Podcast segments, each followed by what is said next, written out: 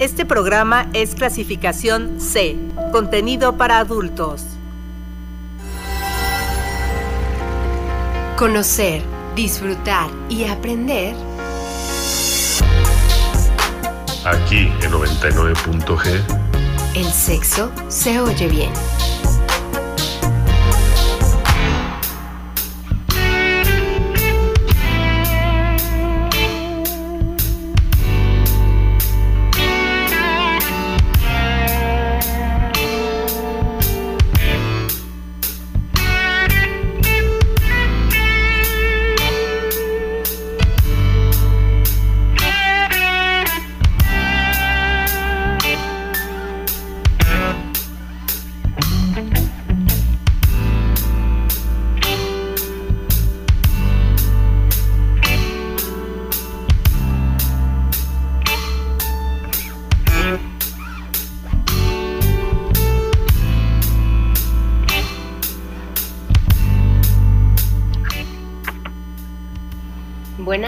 Noches, sean bienvenidos a 99.g, Sexo se oye bien.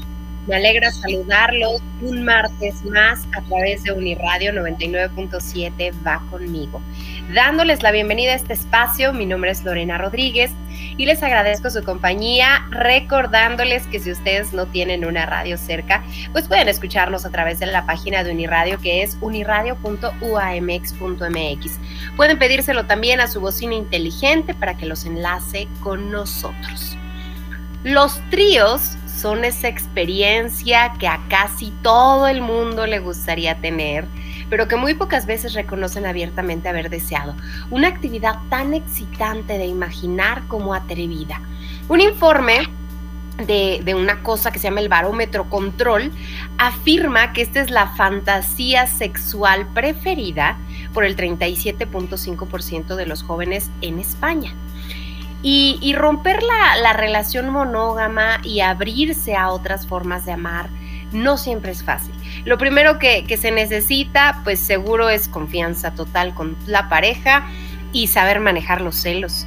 Pero los tríos son una realidad y, muchas personas los llevan a cabo, sin embargo, también hay mucha más gente que habla de ellos sin haberlos practicado o que lo hayan experimentado de verdad. Si bien pueden atraer a muchos, pues llevarlo a la práctica pasa por hacer un asunto complicado y de la mano de esto viene el sexo grupal, que es arriesgado, que es aventurero. Como en todas las esferas de la vida, la tecnología influye también en este hecho de que ya se pueden eh, pues acercar o nos podemos acercar de, a través de, esto y volvernos adeptos, pero en la actualidad se apuesta por nuevas formas de amar, pero ¿realmente estamos preparados? El tema de esta noche aquí en 99.g es tríos y orgías. ¿Estamos preparados? Para platicar de todo esto nos acompaña el psicoterapeuta sexual Rafael Agustín Velázquez de León. Rafa, bienvenido, muchas gracias por acompañarnos.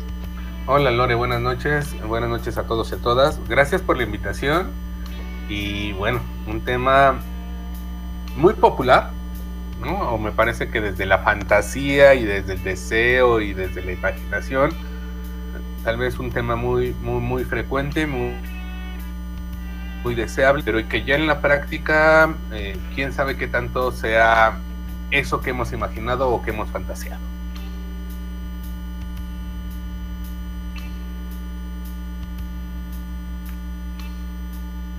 Y bueno, eh, ¿Me escuchó? Te, estamos eh, escuchando un poco entrecortados, Rafa. Pero no sé si es mi conexión o la tuya. Ahorita Kikín nos dirá. Yo, eh, antes de, de, continuar con todo esto, pues quiero decirles que como cada martes, aquí no pueden faltar los temas referentes a la sexualidad y lo más importante para nosotros pues será eh, escuchar eh, sus comentarios y, que ustedes se comuniquen con nosotros al teléfono en cabina, que es el 722-270-5991, o pueden escribirnos mensajes de texto y de WhatsApp al 7226-497247. En Twitter y en Facebook ustedes nos encuentran como arroba 99.g. Nosotros aquí comenzamos y vamos a comenzar, como ya lo llevamos haciendo desde hace algunas emisiones, con música. El, primer tema que vamos a escuchar esta noche es a George Smith con la canción Teenage Fantasy. Esta canción, he de decirles que se desprende del álbum debut Lost and Found, de, este cantante inglés, a George Smith, y, y fue lanzado en el 2018. La escritura, la grabación del álbum se lleva a cabo durante cinco años entre Londres y Los Ángeles y, la verdad es que este es un trabajo que fue aclamado por los críticos musicales, elogiaron muchísimo la composición, el estilo, la entrega vocal que hace George Smith y, fue incluido en varias listas de los mejores álbumes de fin de año y nominado también para el premio Mercury. Lo he incluido en nuestra programación de 99.g porque además fue una recomendación de un radio escucha. Les he dicho que si ustedes tienen alguna canción sensual que quieran escuchar en este espacio, que tenga ahí algún mensaje, pues háganmelo saber. Y esta fue una petición que alguien me hizo, así es que vamos a escuchar a George Smith. Ya regresamos aquí a 99.g. Hoy estamos hablando de tríos y orgías. ¿Realmente estamos preparados? 99.g. Sexo se oye bien.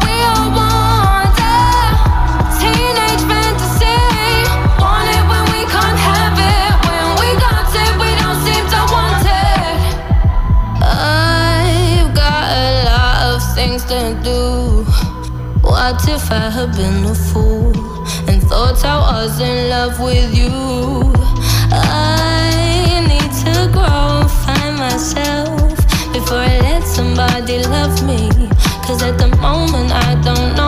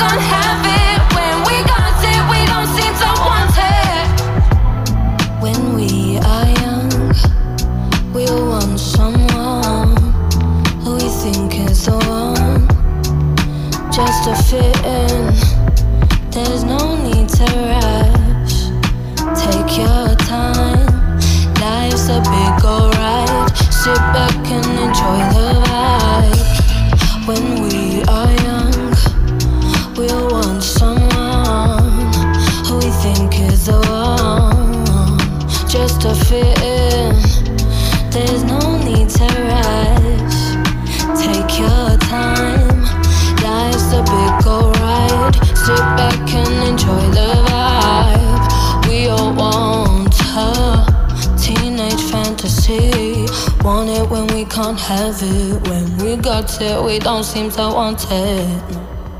We all want her teenage fantasy. Want it when we can't have it. When we got it, we don't seem to want it.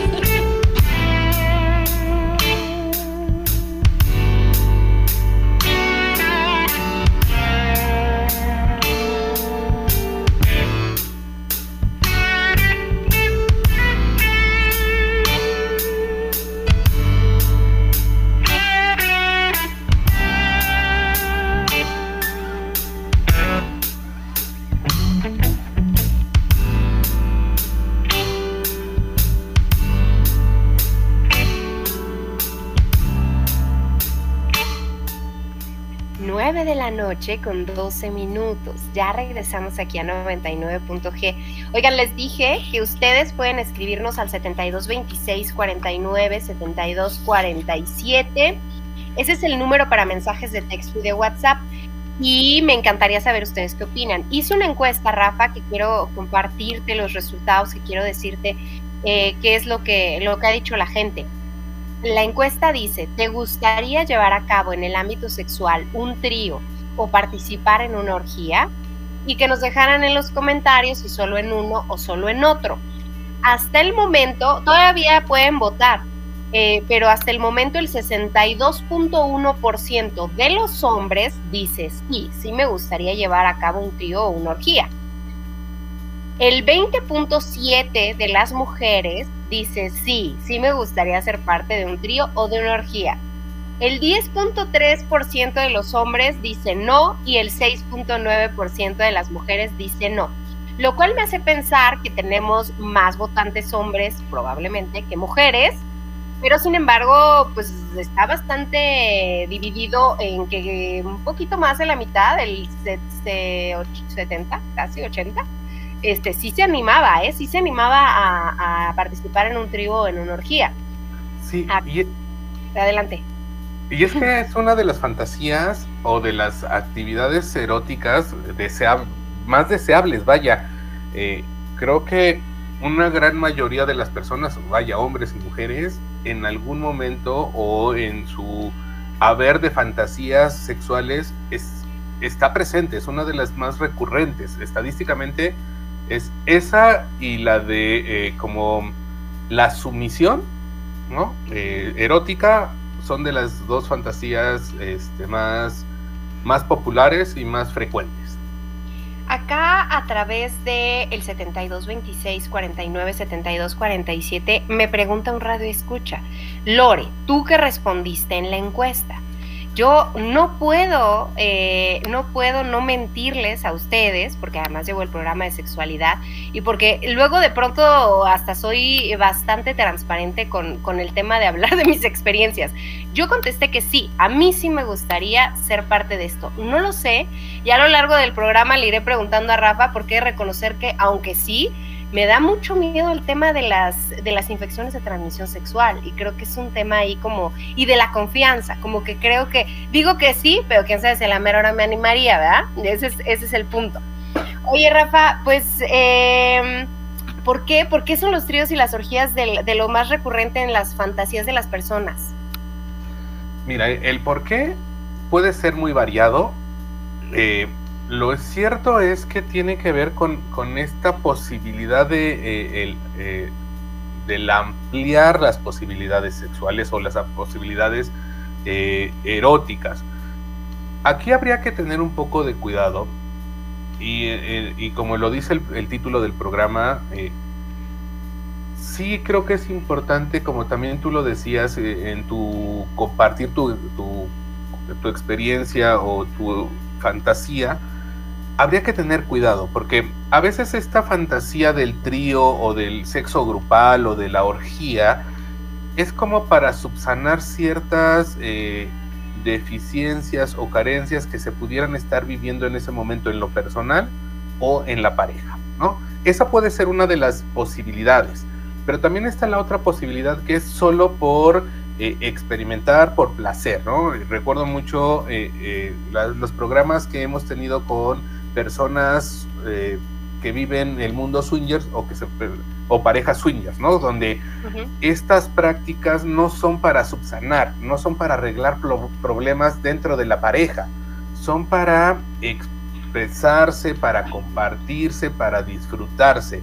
Y entonces desde esa mirada, el trío, la orgía, el sexo grupal, es eso, es un querer sentir rico, disfrutar, compartirse y pudiera hablar también de una gran confianza y de una gran seguridad en la pareja y con la pareja.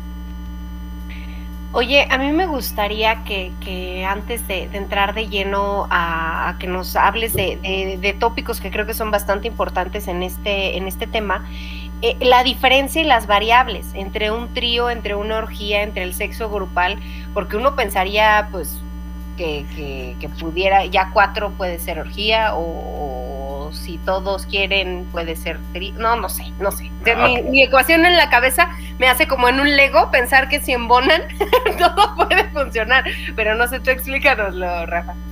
Ok, mira, cuando, vamos, cuando hablamos de un trío erótico o un trío sexual, hablamos de la experiencia erótica de tres personas en un mismo espacio compartiéndose eróticamente, corporalmente. ¿no? Desde, eh, a veces lo manejan como por niveles o por eh, qué tanto se permite, ¿no? Desde lo muy soft, que puede ser como algo muy suave, donde a lo mejor solo hay como el coloquialmente dicho faje, ¿no? Besos, caricias, estimulación de eh, órganos sexuales externos pélvicos, es decir, pene, vulva, hasta el compartir coitalmente entre los tres. Y puede ser dos hombres con una mujer o dos mujeres con un hombre o tres personas del mismo sexo, ¿no? Y que se están compartiendo eróticamente en ese momento. Cuando hablamos de orgía, hablamos de cuatro personas o más que se están compartiendo igual eróticamente. El sexo grupal no necesariamente hay coito. Puede ser, por ejemplo, una práctica voyerista, ¿no? Es decir, donde una pareja está teniendo un encuentro erótico y hay varias personas observando, ¿no? Eso también pudiera ser una práctica de sexo grupal o considerado ok. como una eh, práctica de sexo grupal. El cuarto oscuro puede ser una, un, eh, una práctica de sexo grupal porque no todos participan. También pudiera ser considerado, si todos participan activamente, una orgía. ¿no? Ujú. Eh, eh, cuando hablo de un cuarto oscuro es eh, algunos clubs swingers o en algunos clubs eh, hay un espacio donde está completamente oscuro y entran muchas personas y se vale tocar, besar, acariciar, eh, se vale de todo, ¿no? Bueno, siempre con el respectivo respeto al no si en algún momento se escucha o se pide o se dice un, ¿no? Ese es un cuarto oscuro. Eso sería también considerado una práctica grupal. Eso sería como la gran, eh, o conceptualmente hablando, lo que sería el trío, la orgía y el sexo grupal. Oye, a veces eh, eh, pienso que no solo basta, eh, así como yo les, les compartía el, el haber contestado que sí, creo que a veces no, no solo basta el ímpetu de, de querer experimentar, eh, el saber si realmente estamos listos en pareja, individualmente, para llevar a cabo estas prácticas, porque venimos em, de seguir ciertos patrones sociales, culturales, que, que están bien determinados y que entonces cuando nos dicen, no, es que ahora es por acá, como que temes a lo desconocido. Sí, mira, eh, algo que creo que siempre tiene que estar presente alrededor de las fantasías, cualquier fantasía erótica o sexual, no siempre la fantasía sucede o es igual que en la realidad.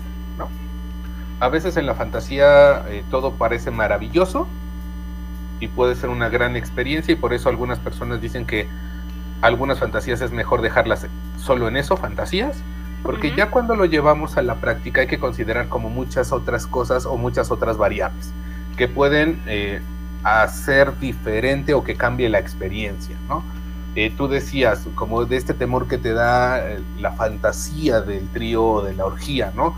Es que está, hay infecciones de transmisión sexual, ¿no? No sé qué pase con la otra persona, está mi mundo emocional, está el mundo emocional de mi pareja, si es que estoy en una pareja estable y en ese momento queremos compartir esta experiencia, qué va a pasar con la persona a la que invitemos o a las personas que participen con las que participemos en esta experiencia, ¿no? O sea, sí hay como muchos elementos que se tienen que ir considerando. Si estamos hablando de una pareja eh, formal, por decirlo de algún modo, eh, ¿cómo, ¿cómo, lo queremos vivir? ¿Qué sí se vale?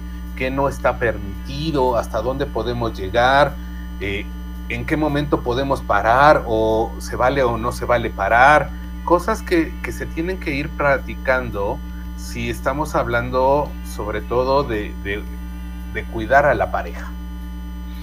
Oye, Rafa, ¿se tendrían que, plantar reglas con todos los integrantes antes de llevar a cabo algo así? Digo, eh, eh, evidentemente con, la pareja ahorita, ahorita me gustaría abordar eso, pero por ejemplo en una orgía, eh, antes de iniciar todos dicen, se permite esto, no se permite esto, o no se dice nada y todo el mundo va ahí experimentando.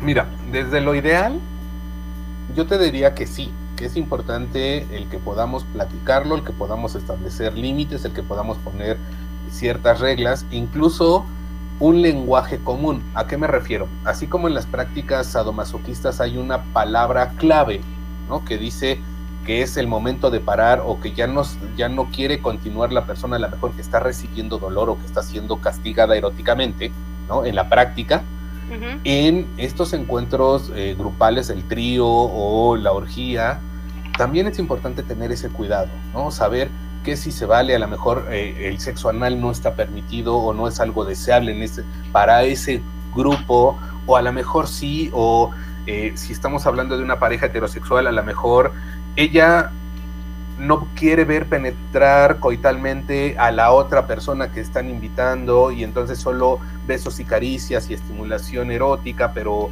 no, una, no un encuentro coital con la otra persona, con el invitado o con la invitada, no sé. Todas estas variables que pudieran estar presentes, pero que es importante que se queden muy claras y que si no se pudieron hablar, porque a veces puede surgir algo como espontáneo, por decirlo de algún modo, al menos sí tener bien claro que el no es no. Y el no se respeta, no se pregunta por qué, no se, no se trata de convencer. Si hay un no, el no se respeta. Y eso es algo que las parejas uñas que nos han ido acompañando nos, nos han dejado como muy claro siempre. ¿no? Y, en el mundo de la, de la sexología, el, el, no tiene un peso muy, muy importante porque es el que nos va a salvaguardar y es el que nos va a permitir que la experiencia sea disfrutable. Fíjate que aquí pienso en... Mm, creo que eh, tenemos esta mm, falsa teoría o una teoría sin sustento y que, seguramente ha generado eh, muchas eh, mm, faltas de, hacia la persona en que el no significaba insístele, si te está diciendo tú ruégale, no tú, tú síguele. Y, he de confesarles, además de todo lo que ya confesé el día de hoy, que a mí me sigue pareciendo, mm, o sea, estoy muy acostumbrada a decir no de instinto, pero en realidad no quiero decir no. Y entonces cuando la persona realmente respeta el no, porque últimamente es algo que, todos deberían de hacer y que así debería de ser, como que hasta me saco de onda, como que dije que no y lo respetó, o sea, me, sorprende. Y, seguramente así como a mí le puede pasar a mucha gente que ha introyectado que, que el no era síguele sí, perdón. Eh, sí, por eso, por eso retoma importancia el vamos a platicarlo antes.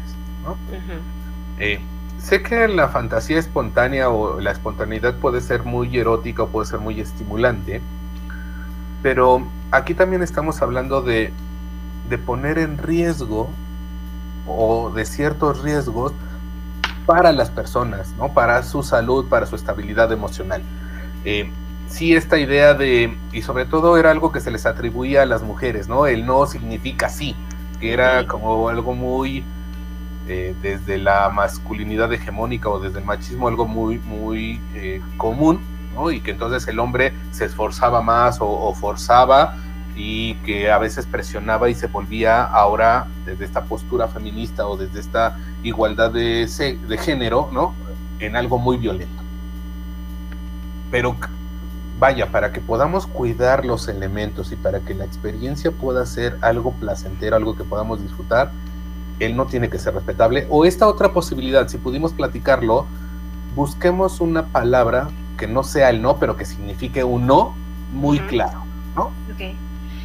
Oye, en el tema de la pareja, eh, además, bueno, más bien, antes de hacer algo así, se tendría que hacer un balance de cómo está la relación en ese momento.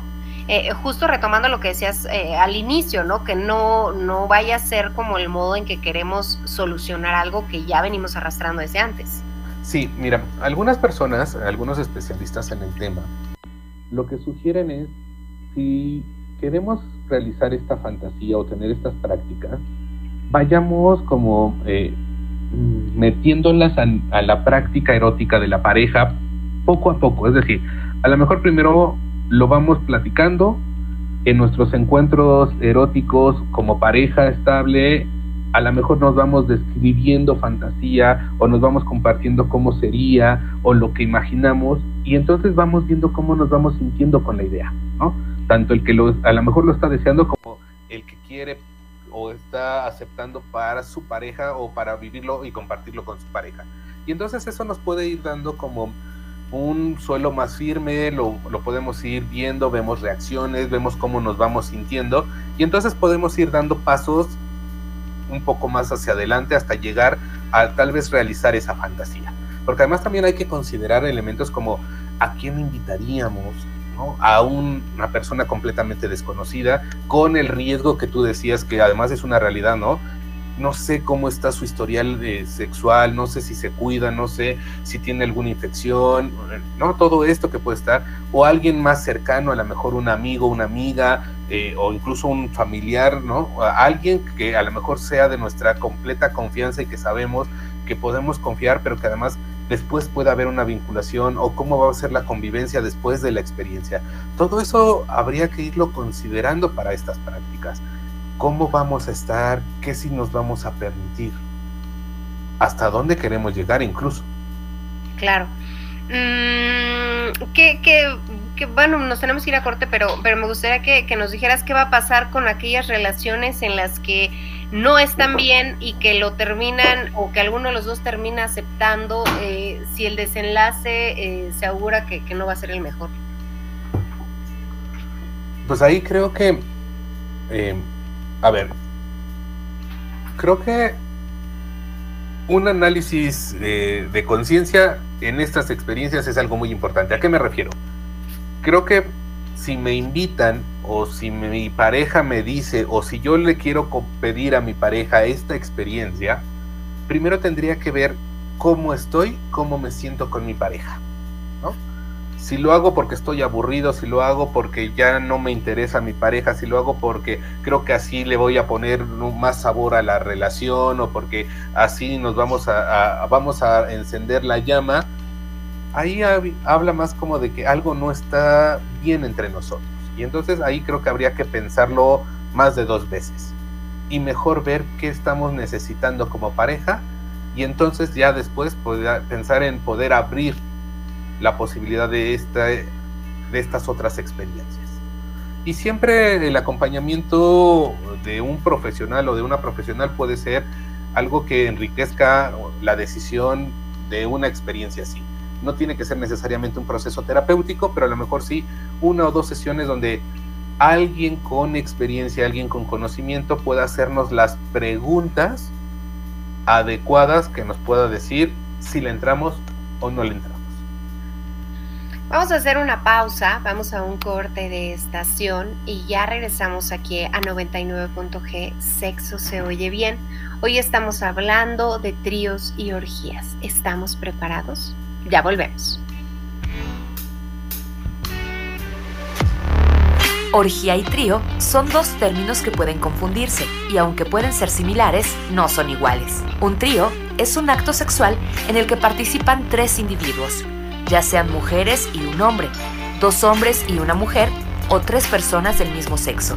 Una orgía tiene lugar cuando son más de tres los participantes del acto sexual y además existe un intercambio de participantes durante el acto sexual.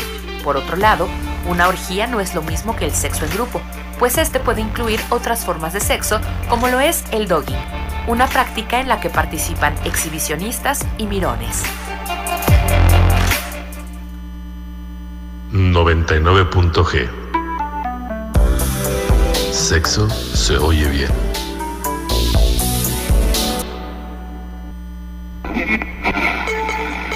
Escuchas el 99.7 de frecuencia modulada. Uniradio va conmigo. El sexo con desconocidos aumenta el riesgo de infecciones o enfermedades de transmisión sexual, por lo que siempre que se practique una orgía o un trío, debe de hacerse de manera segura y tomar precauciones, especialmente el uso de preservativos. 99.g Sexo se oye bien.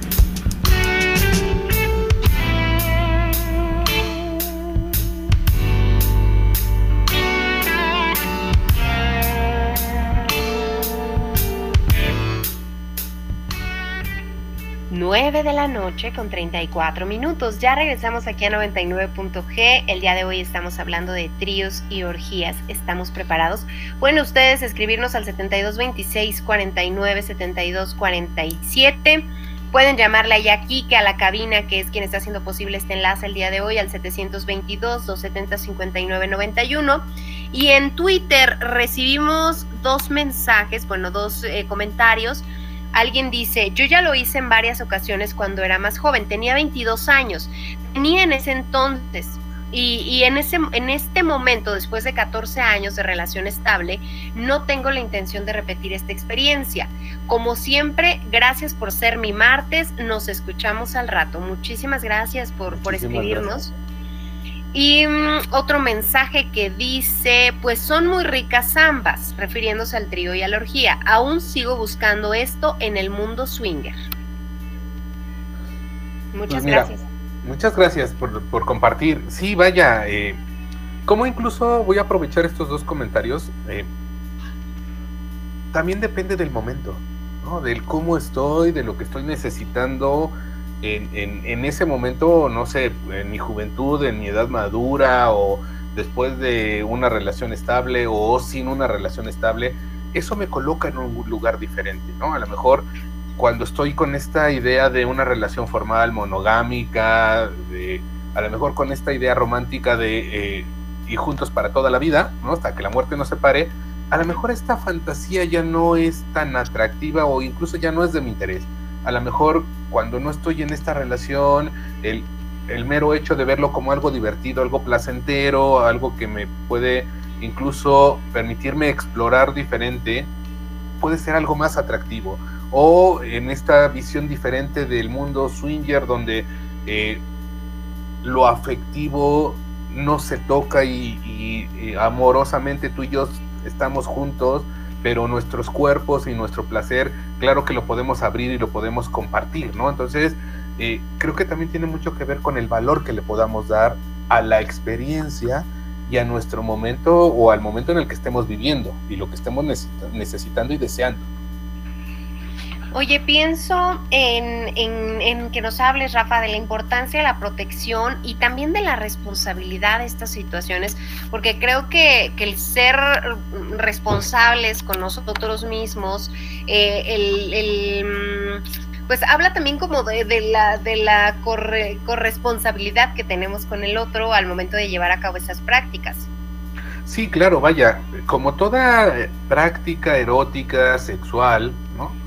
Siempre es muy importante tener cuidado, que sea una práctica segura, es decir, el uso del condón, el uso del cuadro de látex, si es que va a, haber prácticas orales, no perdamos de vista que en el sexo oral también eh, puede haber infección, infecciones de transmisión sexual, puede haber una infección de VIH, eh, el compartir fluidos corporales nos pone en riesgo. Entonces, claro que es muy importante incluir en estas prácticas y en cualquier otra práctica, incluso desde las relaciones monogámicas o relaciones formales, el uso del condón, por ejemplo. ¿no? Esta práctica que me permita sentirme seguro, que hable de responsabilidad tanto de mí para mí como de mí para la otra persona o las otras personas. Eso también le va a dar un plus y entonces me va a permitir sentirme más tranquilo, compartirme, no estar preocupado, bajar la ansiedad, porque además la ansiedad puede jugarme una mala pasada y entonces lo que puede ser algo muy placentero o muy divertido, convertirse en algo terrorífico. ¿no? Entonces, claro que es importante tener siempre presente todo esto para que entonces podamos disfrutarlo. Mm, pienso en esto que estabas mencionando hace un rato, que es elegir a las personas con las que vamos a decidir hacer el trío o entrar en una orgía. ¿En qué, en qué deberíamos de estar atentos? ¿En qué deberíamos de fijarnos? Porque me imagino que también la elección de esta persona o de estas personas, pues eh, podrá traer en determinado momento algunas consecuencias, ¿no? Lo, decíamos, que sea un amigo, que sea un desconocido, o, simplemente el llegar, por ejemplo, pienso en el sexo grupal o en las orgías, el, exponerse ante determinados tipos de personas, eh, ¿cómo, cómo, ¿qué estar atentos al momento de elegir qué persona es la que, la, o las personas con las que vamos a integrarnos en una práctica así? Mira, primero creo que sería importante saber cómo estoy, mi estado de salud, mi estado emocional, qué tanta confianza y apertura, seguridad hay en mí y en la relación que tengo con mi pareja formal si es que estamos en esa, en esa situación, ¿no? ¿Cómo le va a impactar a la otra persona? Eh, hablo de mi pareja, por ejemplo, cómo nos va a impactar juntos y de ahí ya podemos ir valorando. Vaya, si mi pareja a lo mejor es una persona insegura y celosa, o yo soy una persona insegura y celosa, o tenemos una relación eh, un tanto más tendiente a la, a la desconfianza, a, la rigidez, al no compartirnos, a estar más cerrados, creo que es importante como replantearlo, porque ahí hay como más riesgos de que el invitar a otra persona pueda generar desestabilizar más bien a la pareja vaya un impacto negativo. Si estamos eh, en una relación de confianza donde nos compartimos, donde cada quien es dueño de su cuerpo y nos compartimos como pareja, vaya, entonces podemos ir valorando y, y, entonces ya podemos pensar si alguien cercano con quien después a lo mejor nos veremos en una fiesta familiar o en una reunión de amigos y cómo lo podremos manejar desde esa confianza y desde esa seguridad, además de siempre dejando bien claro que a lo mejor solo es en esa ocasión o que a lo mejor después de esa ocasión se pueden repetir en algunos otros momentos con algunas eh, condicionantes. Y, perdón, y si estamos hablando de a lo mejor incorporar a un extraño o una extraña, vaya, ver a lo mejor a algunas personas, por ejemplo, en el mundo swinger, cuando se van a compartir eróticamente, pues piden un certificado de salud, ¿no? Donde una prueba donde no hay infecciones de transmisión sexual, donde dejan muy claro, por ejemplo, a, este personaje eh, mítico como las famosas unicornio o los singles, donde son estos hombres solteros que se permiten eh, participar en tríos con parejas, ¿no? O las parejas les permiten participar con ellos. Eh, cuál es el papel, ¿no? Hasta dónde, qué sí se permite, qué no se permite, cuáles son los espacios que podrán utilizar, a lo mejor se van a ir a un hotel, a lo mejor a la casa o a un sitio seguro donde eh, eh, tengan más control de lo que pudiera suceder, porque además eh, también está el riesgo de invitar a alguien extraño, pues no sabemos cuáles son como las intenciones, a lo mejor sí solo es una intención o la intención es disfrutar y pasarla bien, pero bueno, tenemos también muy malas experiencias en este sentido. Entonces, todo eso tendríamos que irlo valorando, eh, pensándolo y teniéndolo en cuenta para entonces tratar de tenerlo bajo control, de, prevenir, de tener ciertas precauciones para igual cuidar la experiencia y la experiencia sea eh, muy placentera. El uso de, drogas, por ejemplo, tal vez no sea tan conveniente. Eh, si se va a consumir alcohol, hasta dónde, a lo mejor perder la conciencia no es la mejor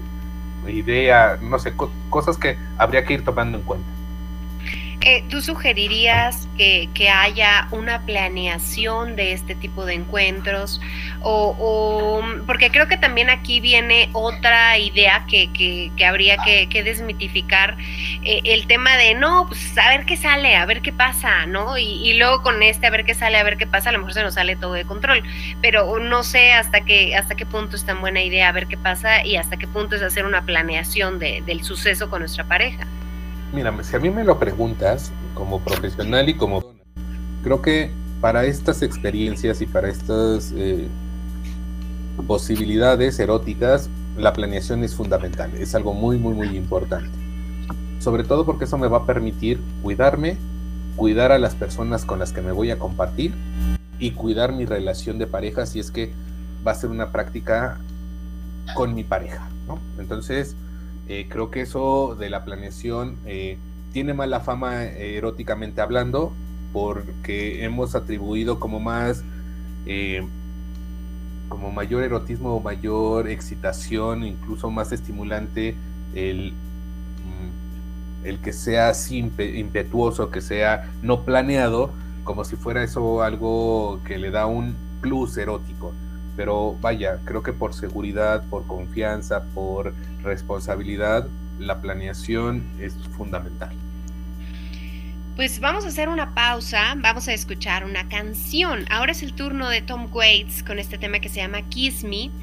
That As Me es el décimo séptimo álbum de estudio que sacó Tom Waits. Este, este álbum fue publicado en el 2011 y eh, Bad As Me es el primer trabajo de Waits eh, formado completamente por material nuevo en siete años, desde que, sacó en el 2004 The Real Gone.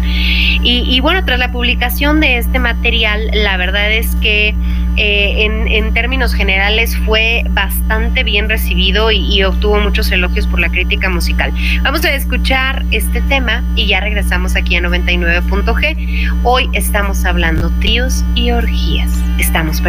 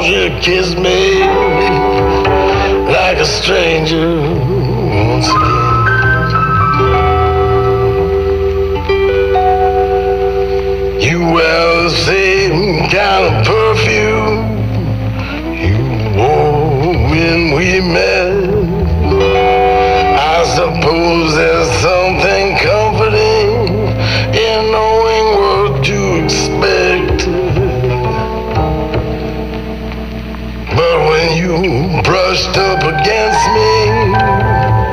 me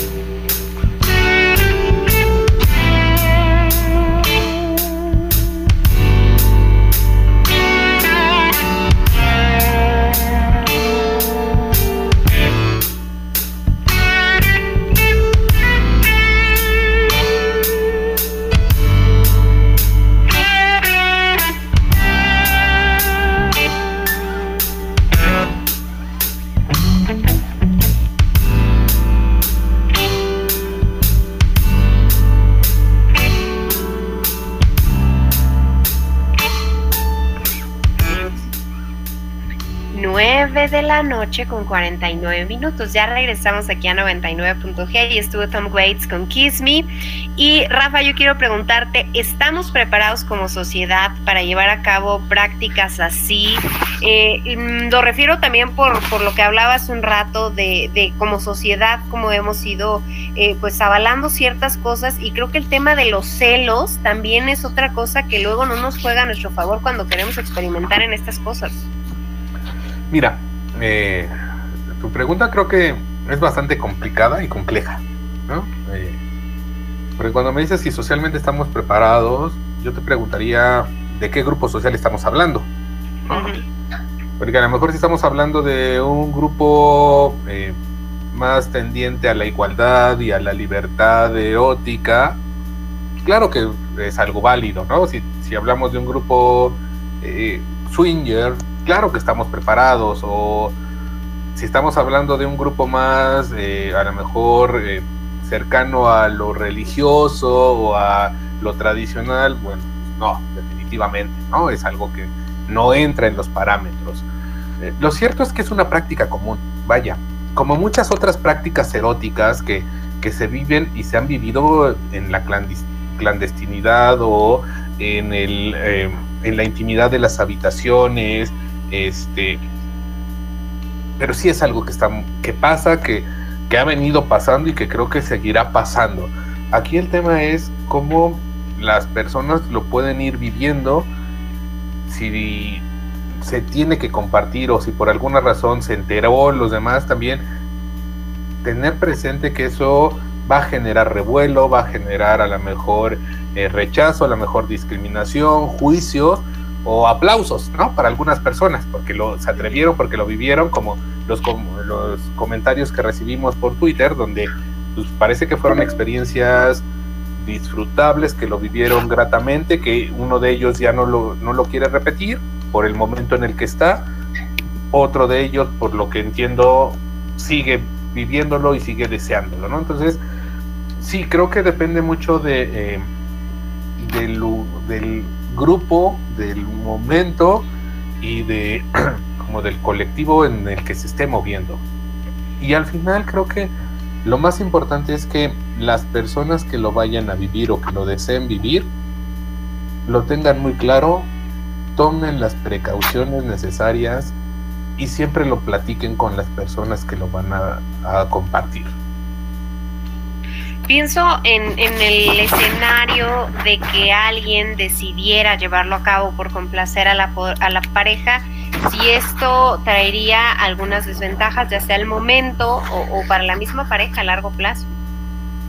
Híjole, desde lo hipotético yo te pudiera decir que las posibilidades son variadas, es decir, puede ser que descubra que es algo muy disfrutable o que pueda ser algo que disfrute maravillosamente, hasta algo que pueda destruir o llevar a la ruptura a la pareja, ¿no? O generar mucho dolor y mucho sufrimiento a la pareja. Entonces, eh, son como muchas posibilidades, mucho depende de, cómo están, de qué tanto, de qué tanta eh, comunicación, confianza, intimidad haya en la pareja y esa cercanía o esa seguridad y confianza que pueda haber con el invitado, con la invitada o con los invitados y las invitadas, ¿no? Entonces, eh, creo que coloquialmente dicho puede ser todo un, eh, un volado, un, un albur, por decirlo de algún modo, si no se planea, si no se platica y si no se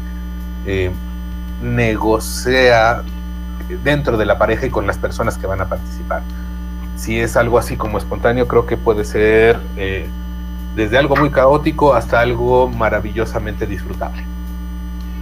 ¿Cuáles podrían ser los beneficios de llevar a cabo este, este tipo de prácticas? El más importante, mucho placer, ¿no? Algo que van a disfrutar maravillosamente. Creo que también puede generar mucha confianza y mucha intimidad en la pareja o en la relación de pareja. Eh, habla de confianza en cada uno de los integrantes de la pareja, habla de seguridad, habla de deseo y de flexibilidad, pero vaya, haciéndolo como con todas estas recomendaciones que he ido compartiendo a lo largo del programa, ¿no? Creo que esos pudieran ser los beneficios y, toda pr- práctica que genere placer, genere bienestar, siempre será algo muy nutricio para las personas y para las parejas si se tiene cuidado y se hace, no sé si lo correcto sea decirlo de la mejor manera. Mm, ¿Para qué tipo de parejas, Rafa? Yo sé que esto va a sonar muy subjetivo, pero ¿para qué tipo de parejas no sería recomendable que experimentaran esas cosas?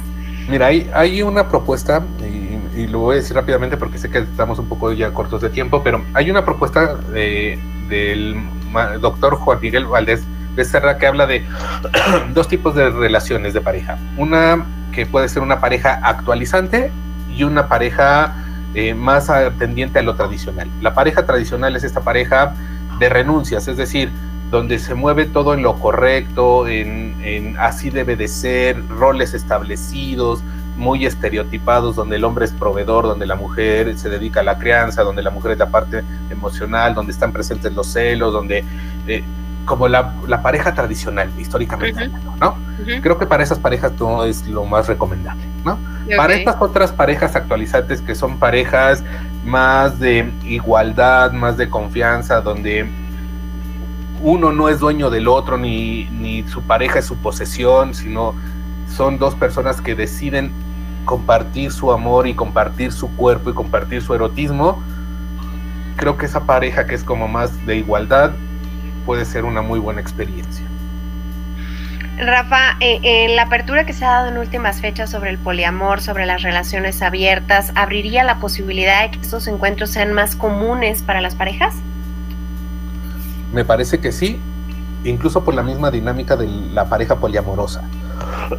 Vaya, si están compartiendo a lo mejor el mismo espacio tres, cuatro personas que se viven como pareja, una de las posibilidades es, es esa, que se compartan al interior como pareja, vaya, que se vinculen eróticamente entre los tres, los cuatro, las tres, las cuatro, las personas que estén eh, poliamorosamente relacionadas. Eh, el trío, la orgía puede ser algo más frecuente que en la pareja monogámica o en la pareja tradicional. Muy bien, pues eh, ¿cuál, ¿cuál sería la, la- la conclusión? ¿Realmente estamos preparados o no estamos preparados? ¿O cómo vamos a saber si lo estamos, Rafa? Yo creo que sí estamos preparados, algunos y algunas. Y Ok. para otras personas creo que no es una buena opción y es mejor dejarlo en, a nivel de fantasía. Eh, ¿Cómo lo podemos saber?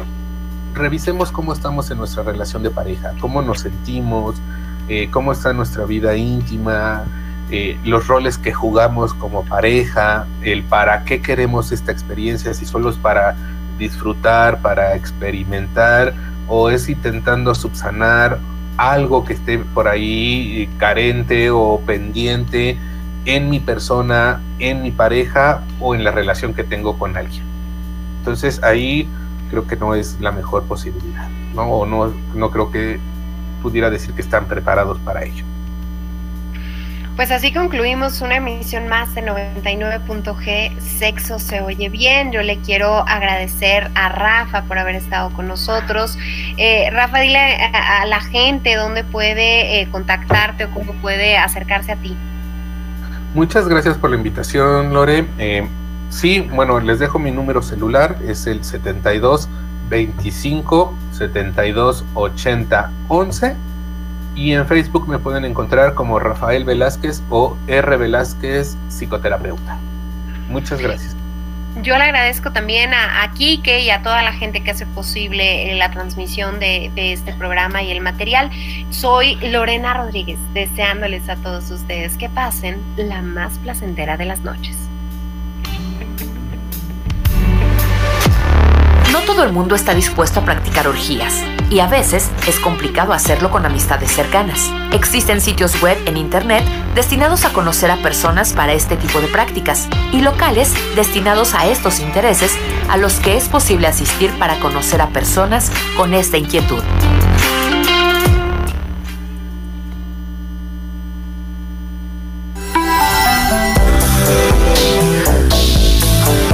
Gracias por su preferencia. Nos escuchamos la próxima semana.